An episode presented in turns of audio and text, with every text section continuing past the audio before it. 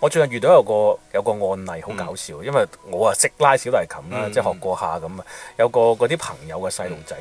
佢又想學喎。嗯有一晚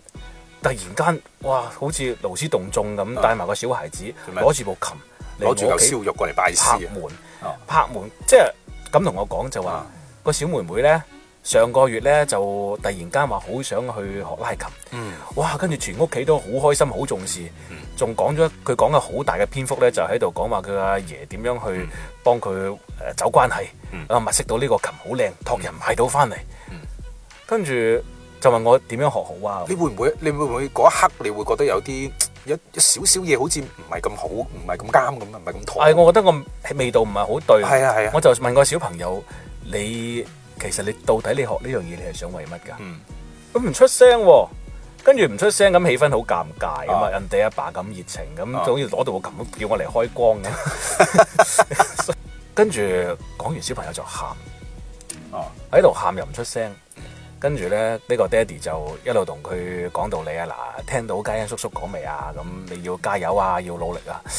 小朋友可能有種動機或者苗頭，嗯跟住家長會賦予好多嘅意義落去，啊，幫你賦能啊，係， 但嗰個賦能咧就好似唔係要加雙引號嗰種啊係。冇激發到佢某種嘅微觀嘅動機嘅滿足感，而係係令到佢覺得望而卻步，好似呢樣嘢如果我做唔到嘅，好似愧對祖宗咁樣樣。我當時就有咁樣嘅感覺，太重啦，處理得呢件事情，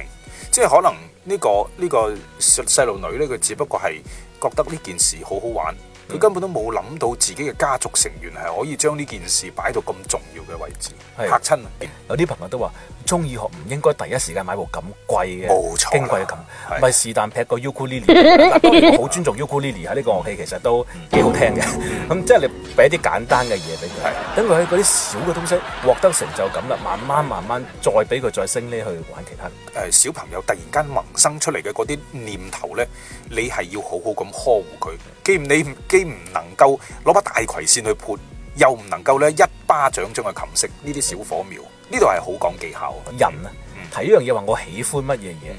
其實佢喜歡嗰樣嘢並未能夠